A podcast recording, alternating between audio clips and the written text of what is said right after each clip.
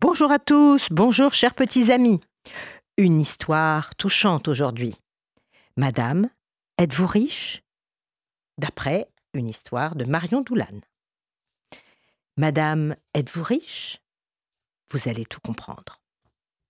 Cette histoire peut se passer n'importe où et à n'importe quelle époque. C'est l'histoire de deux enfants, une petite fille de 10-12 ans qui traîne son petit frère euh, dans les rues. Un petit blondinet de 5 ans, tout maigrichon, mais qui a un très joli sourire. Par un temps glacial, les deux enfants tapent aux portes des maisons de la ville voisine de leur village. Ils sont vêtus de manteaux élimés, tout râpés, trop petits, et ils tapent aux portes. Bonjour, madame. Bah, vous voulez quelque chose, les enfants? répond une belle dame en tenue sombre, avec dessus un joli tablier. Avez-vous de vieux journaux, madame? Elle était très occupée et n'avait pas de temps à perdre. Elle avait envie de dire non et de s'en débarrasser, mais elle vit leurs pieds et fut, comment dire, troublée, presque gênée. Ils portaient deux paires de petites sandales trop minces, trempées de neige fondue. Alors elle se reprit et dit avec douceur Allez, entrez, entrez les enfants, je vais vous faire un chocolat chaud. Ils entrèrent, sans dire un mot, la tête baissée. Et la conversation se termina là. Leurs sandales mouillées laissèrent des traces sur le plancher du salon. Un drôle de silence régnait. La belle dame leur servit un chocolat chaud et des tartines de confiture pour les fortifier. Et ça se voyait, ils avaient faim et il faisait très froid dehors.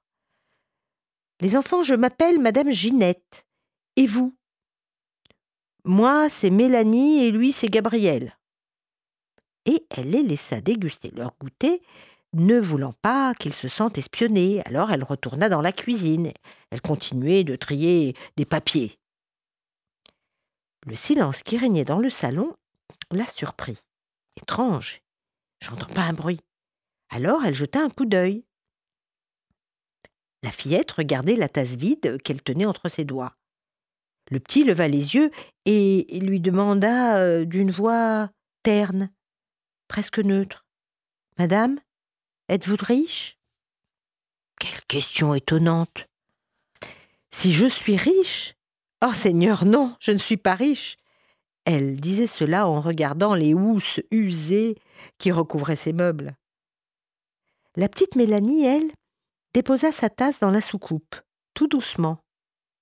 Et elle dit vos tasses sont assorties à vos soucoupes.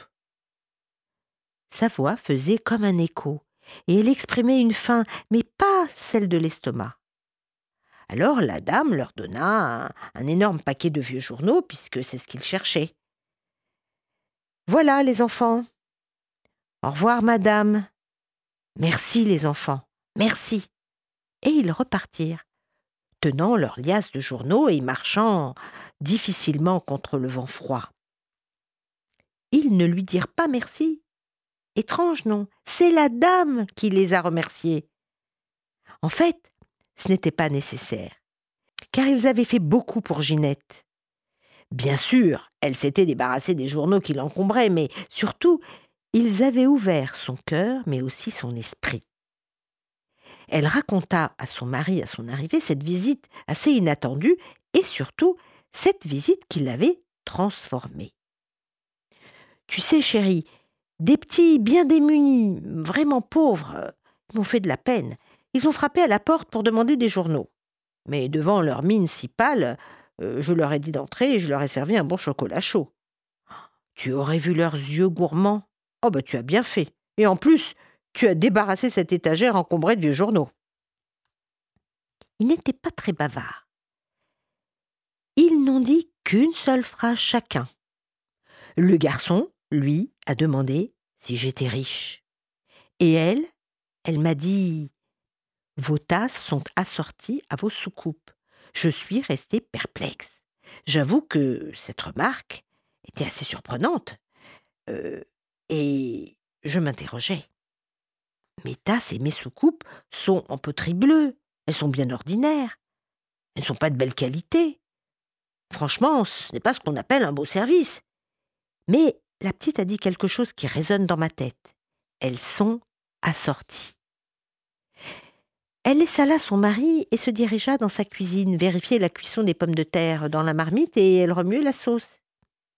Et elle se disait tout bas Des pommes de terre en sauce, une maison avec un toit, un mari qui a un bon emploi stable.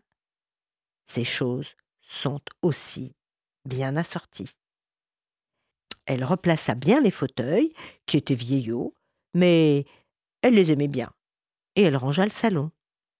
Elle lava le sol et rangea les marmites. Mais les empreintes boueuses de leurs petites sandales étaient encore fraîches, mais dans son cœur. Elle y pensait souvent. Et elle se disait Je veux qu'elles restent là, ces empreintes, dans mon cœur et dans ma tête, au cas où j'oublierai encore à quel point je suis riche. Et voilà, les enfants, la richesse n'est pas seulement dans le porte-monnaie. Alors à bientôt. Au revoir à tous.